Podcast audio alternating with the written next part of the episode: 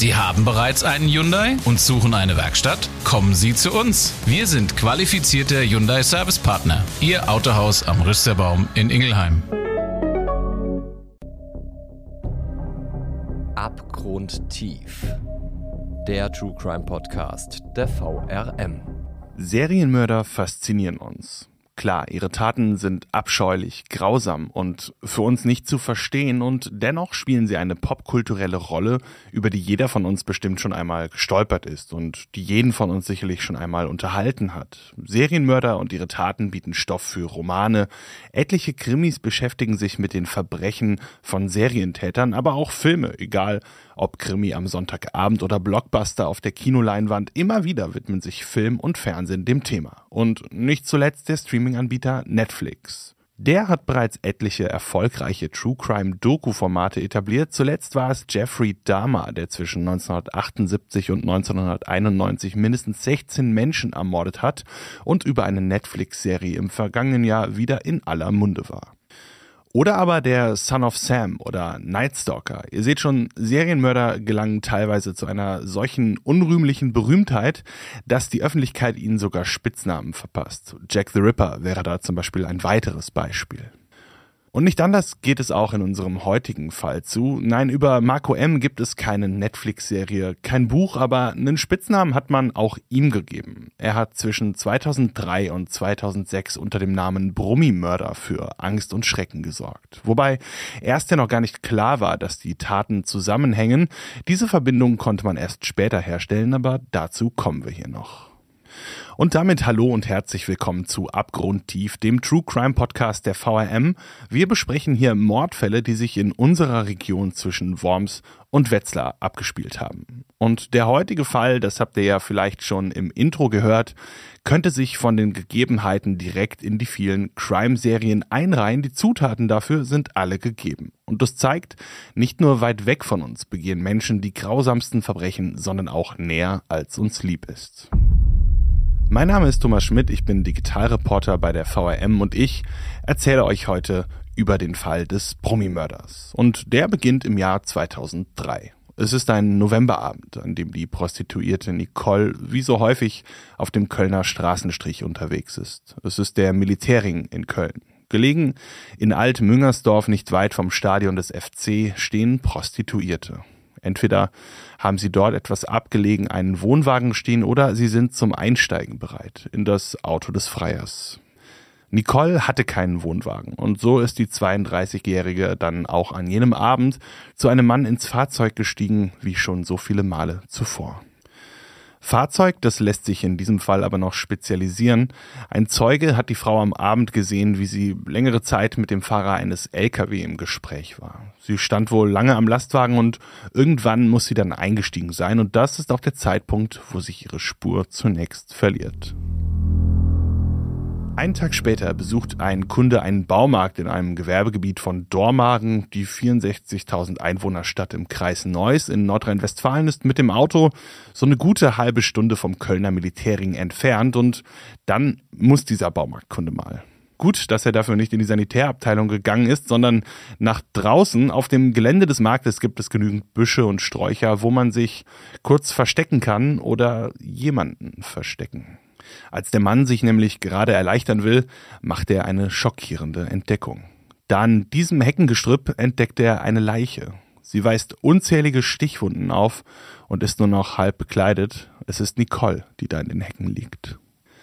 Wie sich später herausstellen soll, wurde Nicole vergewaltigt. Aber nicht hier, nicht im Gebüsch auf dem Baumarktparkplatz, vielmehr wurde sie in den LKW gelockt und dort vergewaltigt. Anschließend wurde sie erwürgt. Das war zumindest die Todesursache, doch an dem Körper der Mutter einer Tochter fanden sich auch unzählige Stich- und Schnittwunden. Man hat sie übel zugerichtet, womöglich nach ihrem Tod noch weiter auf sie eingestochen und dabei ist unklar, ob das einer gestörten Art der Befriedigung gedient hat oder der Täter auch sicher gehen wollte, dass sein Opfer wirklich nicht mehr am Leben ist.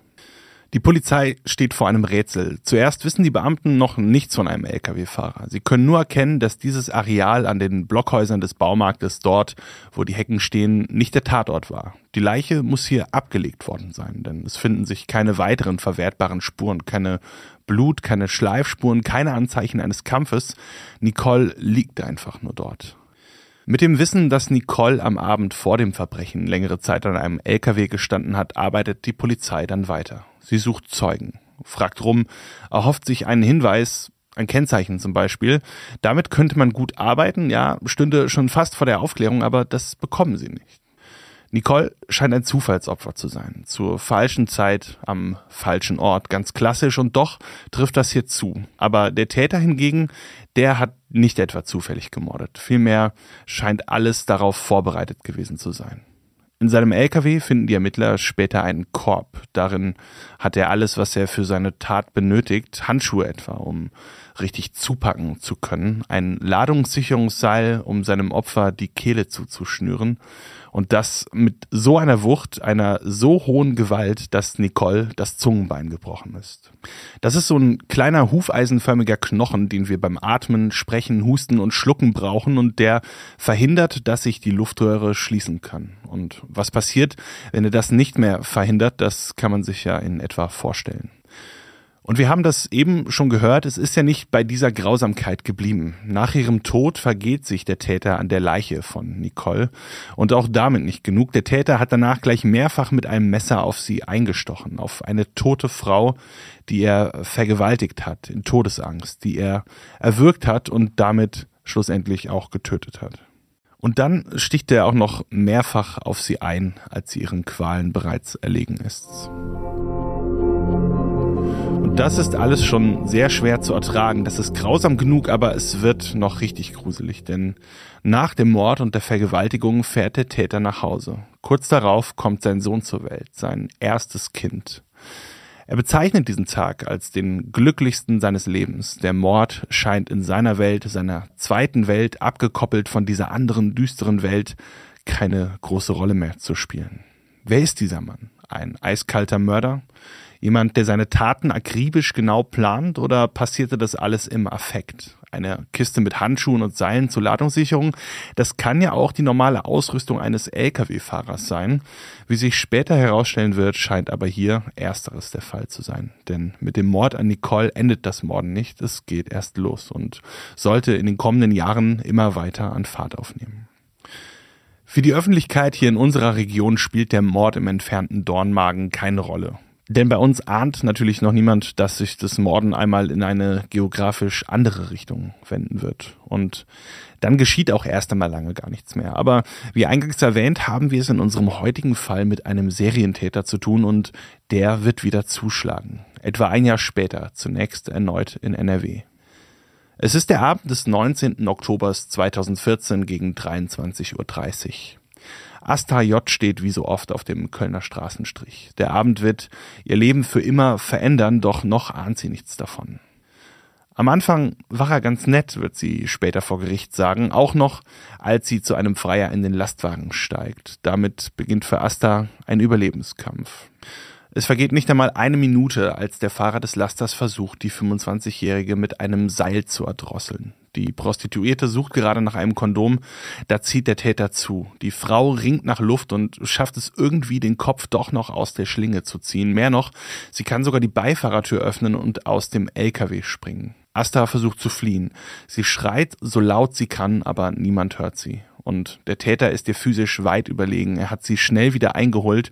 Jetzt wirkt er die Frau wieder, dieses Mal mit bloßen Händen. Er drückt zu, bis die Frau das Bewusstsein verliert. Sie wird ohnmächtig. Aber Asta kommt wieder zu sich. Sie wacht in der Schlafkoje des LKW auf, nur noch mit ihrer Unterwäsche bekleidet. Der Laster befindet sich mittlerweile auf der Autobahn in Richtung Düsseldorf. Als sie langsam wieder zu sich kommt, versucht Asta den Fahrer in ein Gespräch zu verwickeln. Sie will wissen, was er vorhat, warum er das tut, aber der antwortet nicht, sondern fährt stumm weiter. Und dann hält er an. Auf dem Parkplatz Dong bei Mörs, direkt an der A57 und glaubt man den Google-Bewertungen, ja, auch ein Autobahnparkplatz bekommt mittlerweile Google-Bewertungen, dann ist das hier alles andere als ein schöner Ort. Am liebsten angefahren von Lkw-Fahrern. Jedenfalls sollen deren Gespanne hier alles blockieren, sodass man als Autofahrer schon Glück haben muss, überhaupt noch ein Plätzchen zu finden. Überall Müll, ein ekelhafter Geruch liegt in der Luft und die Toiletten sehen auch nicht sehr einladend aus. Aber irgendwo müssen die Lkw-Fahrer ja Pause machen, ihre Ruhezeiten einhalten, wenn auch am Parkplatz Dong nicht ganz ungefährlich. Immer wieder ist von aufgeschlitzten Lkw-Planen zu lesen. Einige Trucker belegen ihre Berichte auch mit Fotos und dann sind da noch die, die den Kick und den Kink suchen und hinter den Toiletten entlang der Trampelpfade Sex haben. Spontan oder verabredet scheint es dort häufiger heiß herzugehen. Der Lkw-Fahrer aber will keinen Spaß haben. Wie ein Tier, so sagt Asta, geht er zu Werke. Er zieht sich aus und vergewaltigt die Frau mehrfach. Die hofft, dass die Qualen danach endlich vorbei sind, dass er sie gehen lässt. Immerhin ziehen sich auch beide wieder an und der Mann fordert sie dann auf, auszusteigen. Da stimmt irgendwas mit dem Auto nicht, hat er gesagt. Doch dann wird ihr ohne Vorwarnung, ohne ein Wort zu sagen, ein Messer von unten in die linke Brust gerammt. Asta geht zu Boden, kniet jetzt vor dem Täter und fleht ihn an, sie gehen zu lassen. Für den scheint die Sache erledigt. Wie ein Tier lässt er sein Opfer zum Ausbluten zurück und es ist auch davon auszugehen, dass Asta das nicht überleben wird. Das Messer ist tief eingedrungen, sogar der Herzbeutel ist getroffen, doch Asta kämpft weiter um ihr Überleben. Sie kriecht über den dreckigen Boden umher. Sie weiß nicht, wo sie ist. Es ist dunkel und es ist schmutzig. Sie kann ihre Hände nicht mehr spüren, blutet stark und kriecht einfach weiter. Durch ein Maisfeld bis zur nächsten Autobahn. Sie schafft es wie durch ein Wunder an den Straßenrand. Und dass sie dort gesehen wird und eine Autofahrerin auch noch anhält, das ist einfach sehr, sehr großes Glück und das hat Asta bei aller Qual mit dem Erlebten und den Verletzungen. Hier hat sie tatsächlich einfach nur Glück gehabt. Sie kommt dann in ein Krankenhaus und wird sofort am Herzen notoperiert und schafft es. Sie überlebt den Angriff, trägt noch heute eine riesige Narbe auf ihrer Seele, aber auch an ihrer linken Brust, wo sie das Messer getroffen hat. Wir wissen das alles, weil Asta J. bei dem Gerichtsverfahren gegen den Täter ausgesagt hat. Und auch das muss eine unglaubliche Kraft gekostet haben, ihrem Peiniger dort gegenüberzustehen und das Erlebte noch einmal zu schildern. Er ist krank, das hat Asta über den Angeklagten gesagt, während der einfach nur teilnahmslos auf den Boden starrt. Aber lasst uns diesen Zeitsprung jetzt noch nicht machen, denn die Mordserie ist noch nicht vorbei. Naja, wir haben ja auch in An- und Abführung nur einen Mord bislang. Der zweite, wie gesagt, ist dem Täter ja nicht geglückt, auch wenn es wirklich knapp war und der Täter auch glaubt, dass er ein weiteres, ein zweites Mal erfolgreich war. Und es ist für die Öffentlichkeit zumindest auch nach diesem versuchten Mord noch keine Verbindung zu dem ein Jahr zuvor passierten Verbrechen an Nicole erkennbar. Auch die Ermittler sehen zu diesem Zeitpunkt noch keine Verbindung, einzig die Tatsache, dass es sich bei beiden Verbrechen, die aber wie gesagt zeitlich ja auch weit auseinander liegen, bei den Opfern um Prostituierte aus Köln gehandelt hat, ist hier so eine erste Gemeinsamkeit. Aber die sieht man da noch nicht und vor allem vergeht wieder viel Zeit. Wie schon nach dem ersten Mord lebt der Täter etwa ein Jahr lang sein normales Leben weiter. Bis es wieder Oktober wird, nur ein Jahr später, Ende Oktober 2005. Es ist zunächst wieder einmal nur eine Vermisstenmeldung. Eine Frau aus Dillenburg, sie heißt Aneta, wird seit dem 24.10. vermisst. An diesem Abend besucht die Polin ihren Bruder. Er wohnt in der Berliner Straße in Dillenburg und er ist es auch, der Aneta zuletzt lebend zieht. Es ist etwa 23 Uhr, da verlässt sie die Wohnung ihres Bruders. Sie will zu einer Telefonzelle an der Nassau-Oranienhalle jemanden anrufen. Die Strecke dorthin ist nicht lang. Die Berliner Straße läuft hier direkt auf die Halle zu, mehr oder weniger, aber ob Aneta dort ankommt, weiß man nicht. Denn seitdem sie mit dem Vorhaben zu telefonieren die Wohnung verlassen hat, verliert sich jede Spur. Klar, sie ist 31, sie muss sich bei niemandem abmelden, aber als sie sich auf den Weg zu dieser Telefonzelle macht, hat sie kaum Geld dabei, keinen Ausweis dabei. Es ist also unwahrscheinlich, dass sie einfach abgehauen ist, so ohne alles. Und Anita wird dann gefunden am 1. November 2005. Ein Mann ist gerade mit seinem Hund unterwegs, als dieser die Leiche einer Frau findet. Sie liegt auf dem sogenannten Eisenweg im Wald. Sie ist entkleidet. Der Fundort ist ungefähr 200 Meter von der Landstraße 562 entfernt, die die Kreuzung Faule Birke mit dem Siegener Stadtteil Eisern verbindet. Auch in der Nähe ein Autobahnzubringer. Die A45 ist nicht weit entfernt. Anetas Leiche liegt mehrere Meter unterhalb eines unbefestigten Weges, wo der Hund sie findet. Und da ist sie auch nicht frisch abgelegt worden. Die Polizei legt sich recht schnell darauf fest, dass sie dort schon länger liegt, etwa drei Tage lang. Das lässt sich in etwa feststellen und dass sie dort nicht gestorben ist, sondern wie gesagt abgelegt wurde. Der Todeszeitpunkt soll eher um den 28. 29. Oktober gewesen sein.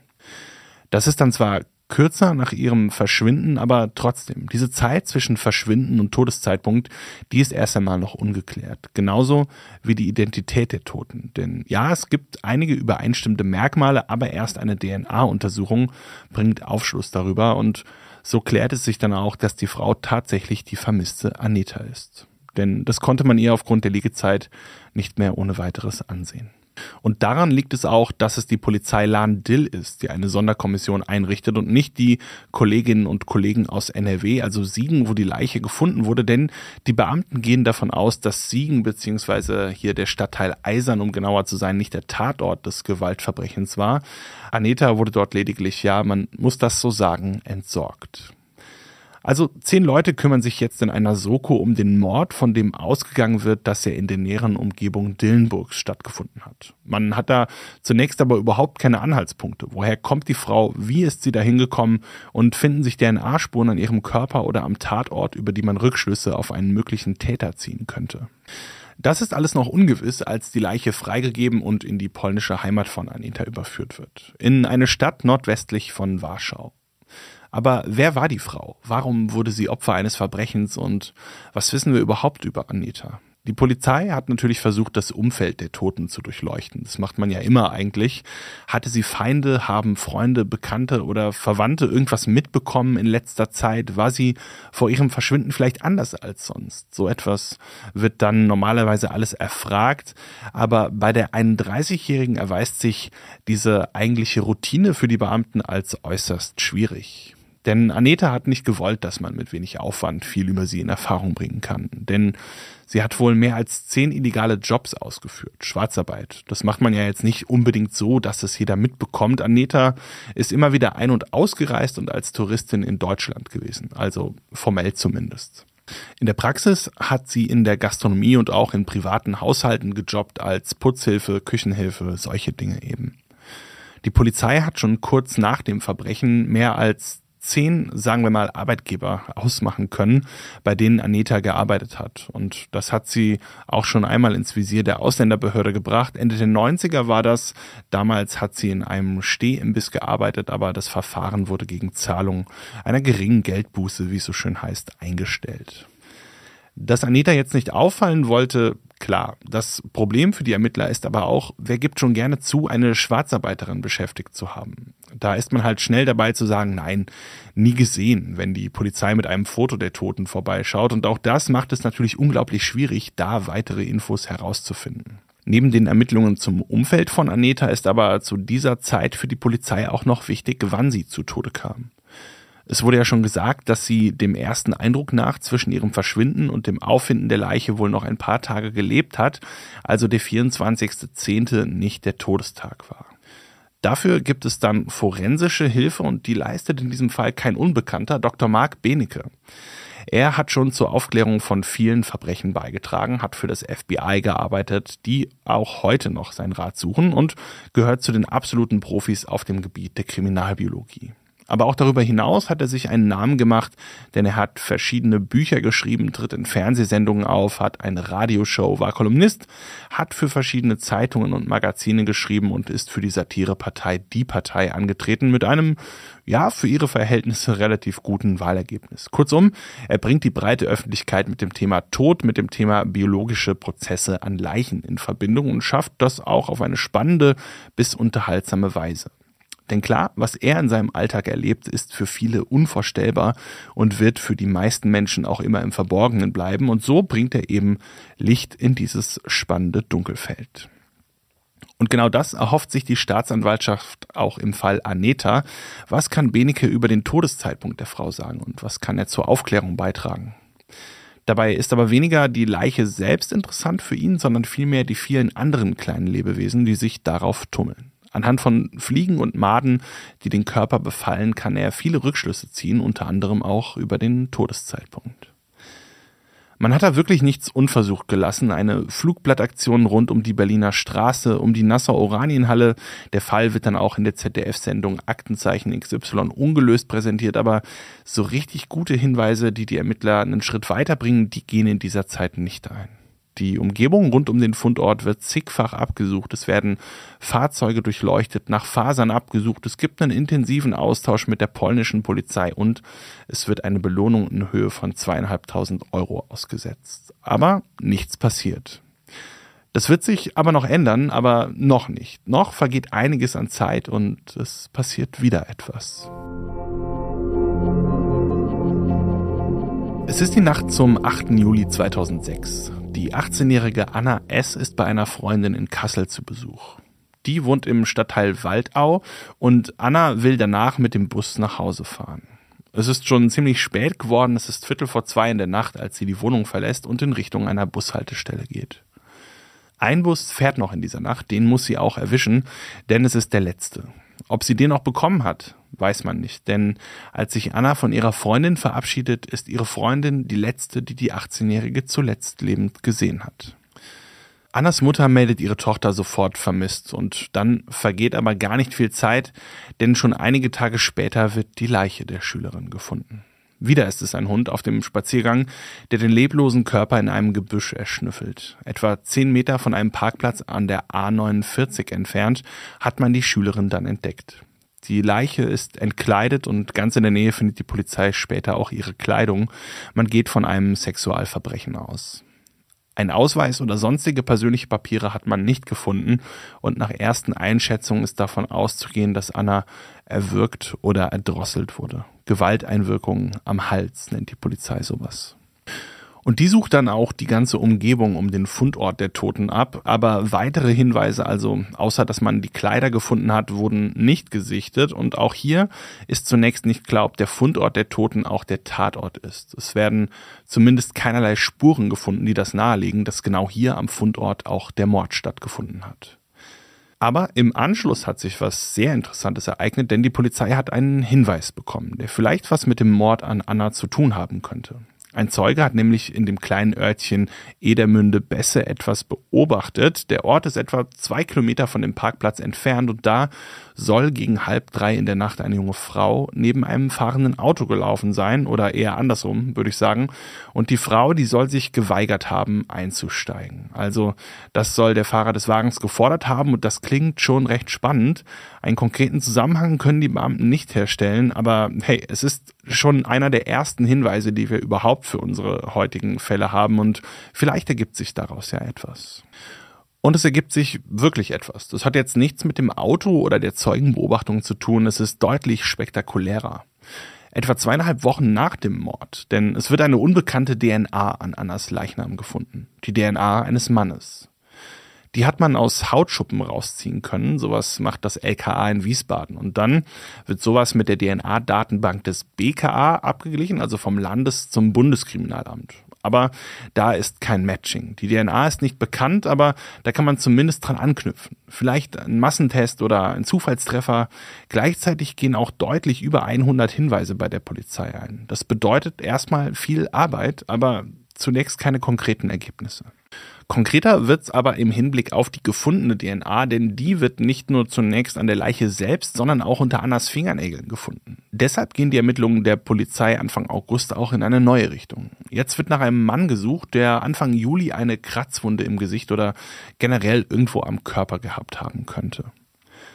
Und mehr oder weniger zeitgleich dann so etwas wie ein erster, ein kleiner Durchbruch. Die DNA, die bei Anna gefunden wird, die können Experten auch an einer weiteren Leiche sichern. Aufgrund der Fundorte der Leichen kommt zu diesem Zeitpunkt, das ist im August 2006, zum ersten Mal die Möglichkeit ins Spiel, dass es sich bei dem Täter um einen Lkw-Fahrer handeln könnte.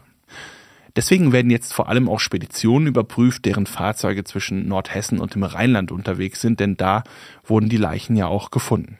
Und dann Mitte August gehen Polizei und Staatsanwaltschaft mit spektakulären Neuigkeiten an die Öffentlichkeit. Denn jetzt konnte auch an der bereits im Oktober des Vorjahres ermordeten Aneta DNA gesichert werden und die stimmt tatsächlich mit der DNA überein, die auch an den Leichen von Nicole und Anna gefunden wurde. Und auch die Vergewaltigung und der lebensbedrohliche Angriff auf Asta kann derselben DNA zugeordnet werden.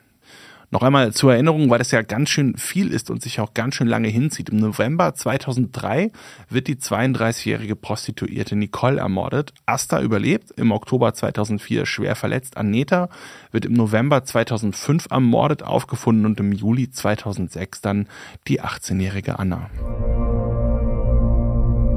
Und jetzt, was für ein Durchbruch. Diese Taten miteinander verknüpfen zu können, ermöglicht es der Polizei deutlich zielgerichteter zu ermitteln und vor allem auch die Ermittlungsergebnisse länderübergreifend zu teilen und zusammenzuarbeiten. Die Fundorte der Leichen legen ja auch nahe, dass es sich bei dem Täter um ein und denselben Mann gehandelt haben könnte.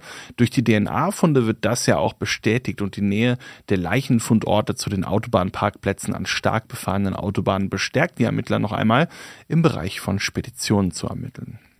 Aber warum hat das so lange gedauert überhaupt, DNA-Spuren zu sichern? Klingt ja zunächst auch komisch, dass man so spät noch DNA-Spuren ins Spiel bringt.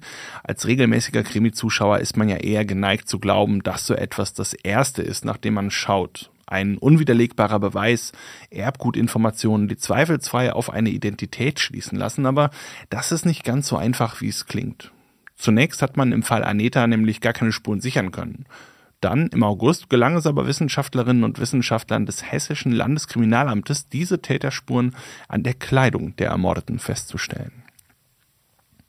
Also lasst uns da mal einen kleinen Exkurs machen in eine hochspannende Welt, wie ich finde.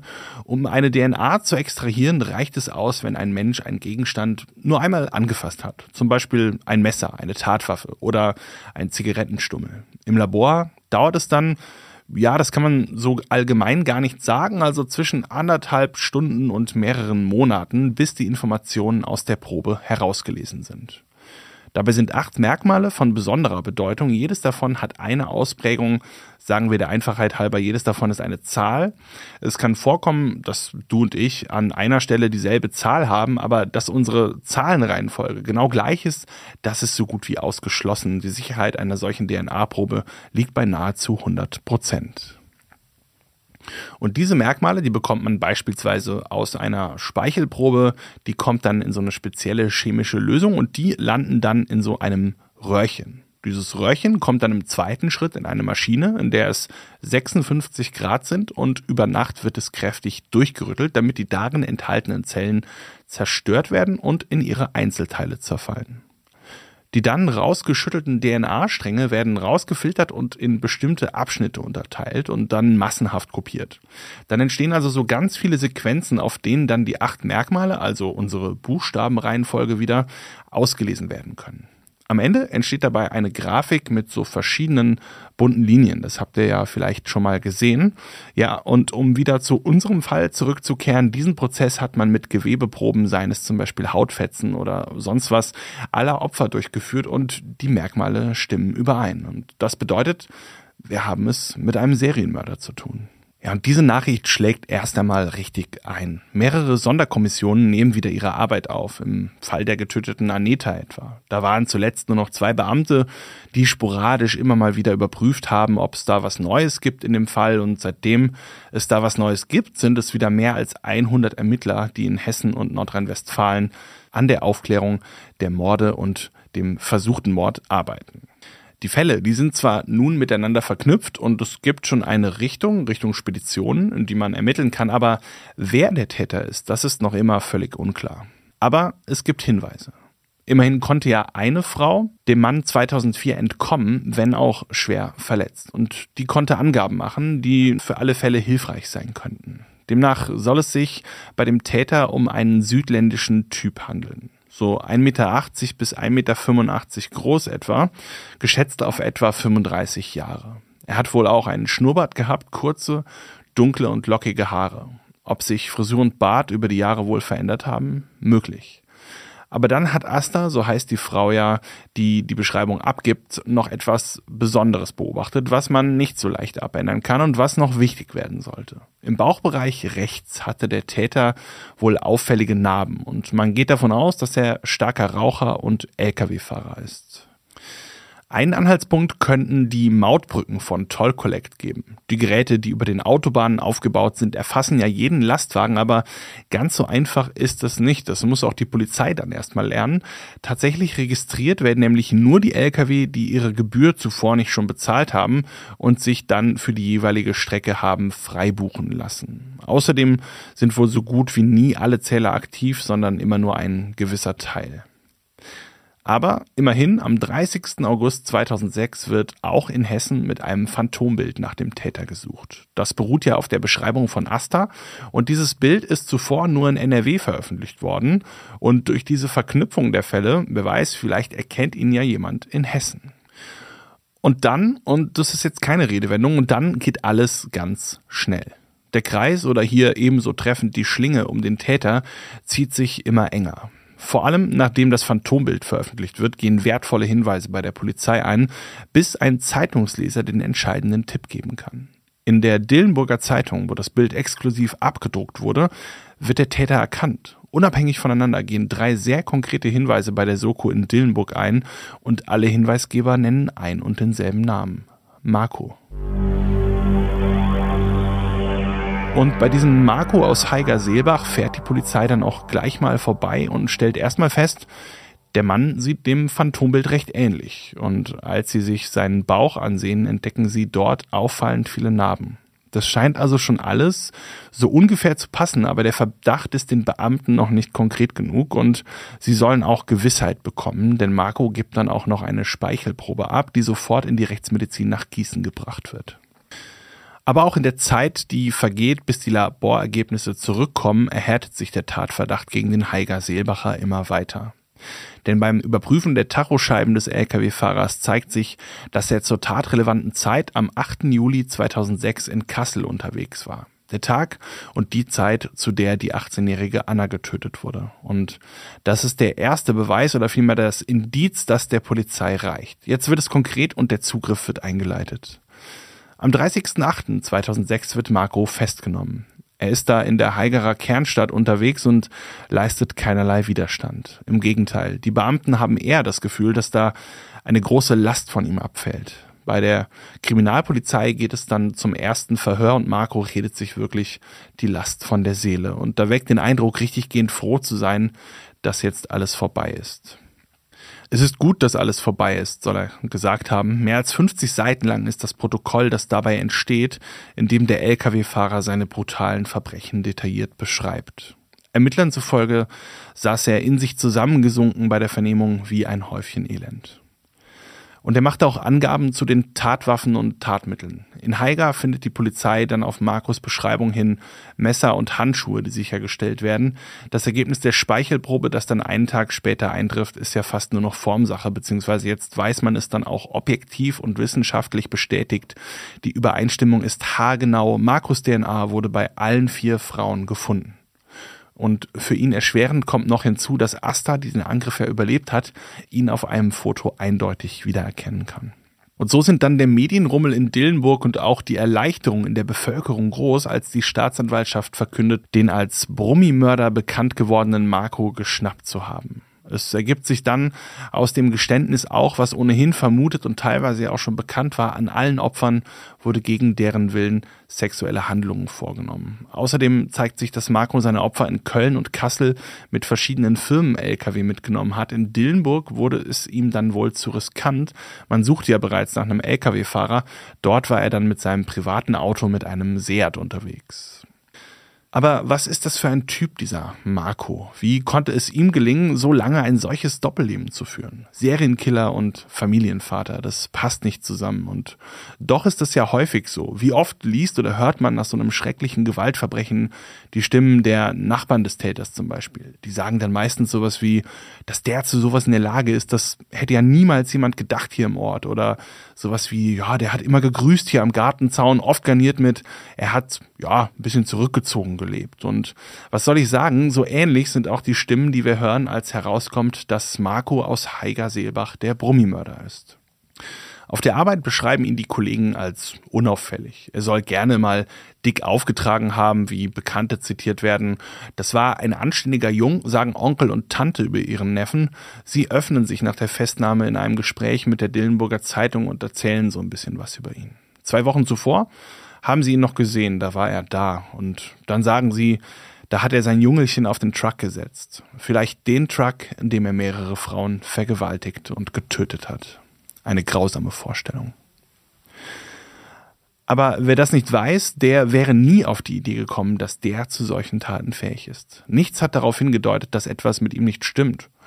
Marco hat eine Ausbildung bei der Bahn als Rangierfahrer gemacht, war bei der Bundeswehr und hat dann bei einer Speditionsfirma angefangen. Er hat Modelleisenbahnen gesammelt, war ein anständiger Junge, wie eine Nachbarin aus dem Haus gegenüber sagt. Immer, wenn es in der Nachbarschaft Ärger gegeben habe, wenn die Kinder Scheiben eingeschlagen oder Streiche begangen haben, da wäre Marco damals nie dabei gewesen. Der hat doch niemandem etwas getan, sagt die Frau, die sich nicht vorstellen kann, dass es sich bei Marco um einen gesuchten Serienmörder handeln soll. Aber dann irgendwann, dann verlief sein Leben doch nicht mehr ganz so glatt und unauffällig. Irgendwie dachte ich damals, das geht nicht gut, sagt Markus Tante. Sie meint die Beziehung mit einer späteren Frau. In der Nähe von Berlin sollen sich die beiden kennengelernt haben und schon kurz darauf sei der gemeinsame Sohn auf die Welt gekommen. Marco lebte ein Familienleben, kaufte 2004 für seine Familie ein Haus im Nachbarort. Doch seine Frau habe sich dort nicht wohlgefühlt. Sie sei oft vorbeigekommen, habe ihr Herz ausgeschüttet, vor allem als sie die Kontoauszüge entdeckte. Regelmäßige hohe Abbuchungen konnte sie darauf ablesen und die waren nicht etwa in der Kneipe oder im Kaufhaus gelandet, sondern im Bordell. Marco hat viel Geld für Prostituierte ausgegeben. In einer Nacht- und Nebelaktion, so schildert es Marcos Tante, sei die Frau dann ausgezogen. Das Kind hat sie mitgenommen. Und so ist man Marco trotz seines geheimen Doppellebens auf die Spur gekommen. Was für die Ermittler jetzt natürlich die große Frage ist, hat der Brummimörder noch weitere Verbrechen verübt? Zwar hat er die ihm vorgeworfenen Morde eingeräumt, es kam so über mich, hat er gesagt, aber wer weiß, vielleicht ist er ja auch noch für weitere Verbrechen verantwortlich. Dafür werden nun das Auto und das Haus des Täters ganz genau untersucht. Und dabei kommt auch raus, dass Aneta tatsächlich noch gelebt hat, als sie verschwunden ist. Zumindest hat Marco sie noch bis nach Rodenbach bringen können, in ein leerstehendes Haus, das ihm gehört. 24 Stunden soll sie sich dann in seiner Gewalt befunden haben, dann hat er die Polin ermordet. Das wird alles gesammelt, denn immerhin muss ja eine detaillierte Anklage gegen den 29-Jährigen angefertigt werden und sowas dauert. Und so lange sitzt er in Untersuchungshaft. Und das zieht sich. Das zieht sich sogar bis ins nächste Jahr und so vergeht die Zeit, bis es fast genau fünf Monate nach der Festnahme zu einer Anklage gegen Marco kommt. Und die lautet Mord. Klar. Genauer gesagt, Marco wird wegen vollendeten Mordes in drei Fällen sowie eines versuchten Mordes unter Anklage gestellt und dafür könnte ihm die Höchststrafe drohen. Lebenslänglich mit besonderer Schwere der Schuld. Die Verteidigung hingegen fordert, dass zunächst ein Gutachten über den Täter erstellt wird. War er zum Zeitpunkt der Tat überhaupt schuldfähig? Und was sagt er selbst vor Gericht? Wird man Gründe hören, Motive oder eine Entschuldigung? All das wird der Prozess zeigen und der beginnt am 16. April 2007. Und der beginnt auch ziemlich spektakulär, denn da sagt ja Asta aus, die wohl einzige Frau, die eine Begegnung mit dem Brummi-Mörder überlebt hat. Ihre Aussagen haben wir ja an anderer Stelle schon zitiert. Und Marco, der nimmt das alles relativ teilnahmslos zur Kenntnis, starrt auf den Boden und äußert sich auch nicht dazu. Das hat er seit seiner ersten Aussage ohnehin nicht mehr gemacht. Man erfährt dann bei Gericht auch noch so ein bisschen was über Markus Geschichte, die relativ unauffällig verläuft und keinerlei unglaublich einschneidende Erlebnisse beinhaltet, die eine solche Wandlung rechtfertigen oder erklären könnten. Wir haben das ja auch schon gehört. Sein Sohn wurde geboren quasi zeitgleich mit dem ersten Mord. Geheiratet hat er auch 2003, aber nach drei Jahren, wie gesagt, die Scheidung. Dabei soll Sex ein großes Thema gewesen sein, nicht nur, dass er diverse Bordelle besucht hat, er hat während der Vernehmung auch wörtlich gesagt, Geschlechtsverkehr nur alle drei Wochen und das auch nur, wenn ich Glück hatte. Ob das einer der Gründe war, erfährt man aber nicht, wie gesagt, weil der Angeklagte vor Gericht schweigt. Ein generelles Problem mit Frauen oder ein ungewöhnliches Sexualverhalten scheint Marco aber nicht gehabt zu haben, denn vor Gericht erzählen auch drei Ex-Freundinnen des Angeklagten von der gemeinsamen Zeit. Ein ganz lieber sei er gewesen und der Verkehr eher in der Kategorie Blümchensex gewesen sein. Niemand kann sich vorstellen, dass das ein kaltblütiger Mörder ist. Und Marco hat ja auch eine Freundin, als er festgenommen wird. Die beschreibt ihn in den letzten Momenten ja als etwas nachdenklicher als sonst, aber ansonsten habe er sich nichts anmerken lassen. Nachdem er dann freiwillig seine DNA-Probe abgegeben hatte, hat sie ihn dann noch gefragt, warst du's? Was er nur mit einem einfachen Nein beantwortet hat. Den Abend darauf klingelt es an der Tür. Ich bin gleich wieder da, sagt Marco. Doch das ist er nicht. Das nächste Wiedersehen der beiden Partner findet im Gerichtssaal statt. Also immer noch kein Hinweis auf ein Warum. Das ist ja genau das, was viele Überlebende und Angehörige umtreibt. Warum musste meine Freundin, Kollegin, Mutter oder Partnerin sterben? Vielleicht kann das psychiatrische Gutachten ja Licht ins Dunkle bringen. Marco wird dort als regelrecht sexualgetrieben dargestellt, allerdings nicht in irgendeiner Form unnormal. Für alles, was schief läuft, sucht er Schuldige. Das kann jeder sein, nur er nicht. Auch hat er in seinen Gesprächen wohl gesagt, wenn er seine Frau nicht kennengelernt hätte, dann wäre das alles nicht passiert. Daraus wird gefolgert, dass er auch gar nicht versteht so richtig, was er da eigentlich angerichtet hat. Er hatte und hat viele Probleme, auch sexueller Missbrauch durch einen Nachbarn, aber das alles war nicht so extrem, dass es die Taten rechtfertigt. Er habe sich vielmehr plötzlich zu den Taten entschlossen und die Macht genossen, die er verspürt hat, als er seine Triebe befriedigt hat. Er gilt als voll schuldfähig und es geht eine hohe Rückfallgefahr von ihm aus.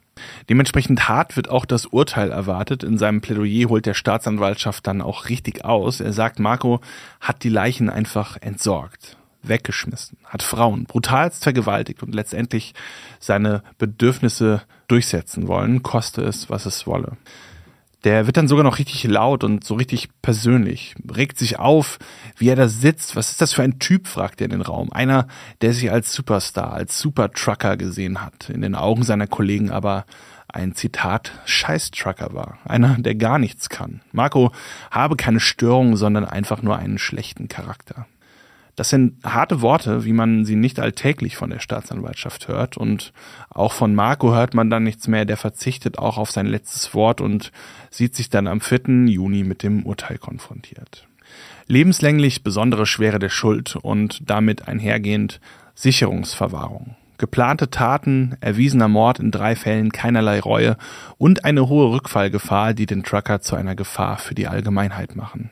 Auch die Revision wird abgelehnt und Marco für sehr, sehr lange Zeit hinter Gittern bleiben. Und damit schließt sich das Kapitel Brummimörder. Unbeantwortet bleibt das Warum. Sicher scheint nur, dass der Fernfahrer Marco M. in den Jahren von 2003 bis 2006 zum Serienmörder geworden ist. Bei allem Grauen hoffe ich, dass euch auch diese Folge unseres VRM True Crime Podcasts abgrundtief gefallen hat. Gebt ihm doch eine gute Bewertung im Podcast Player eures Vertrauens und abonniert uns, um keine Folge mehr zu verpassen. Das würde mich sehr, sehr glücklich machen und damit bedanke ich mich fürs Zuhören, verabschiede mich, tschüss und passt auf euch auf. Abgrundtief ist eine Produktion der VRM von Allgemeiner Zeitung, Wiesbadener Kurier, Echo Online und Mittelhessen.de. Redaktion Thomas Schmidt. Produktion Mike Dornhöfer. Noch mehr spannende Geschichten, Reportagen und News aus eurer Region findet ihr auf unseren Nachrichtenportalen oder in eurer Lieblings-Podcast-App.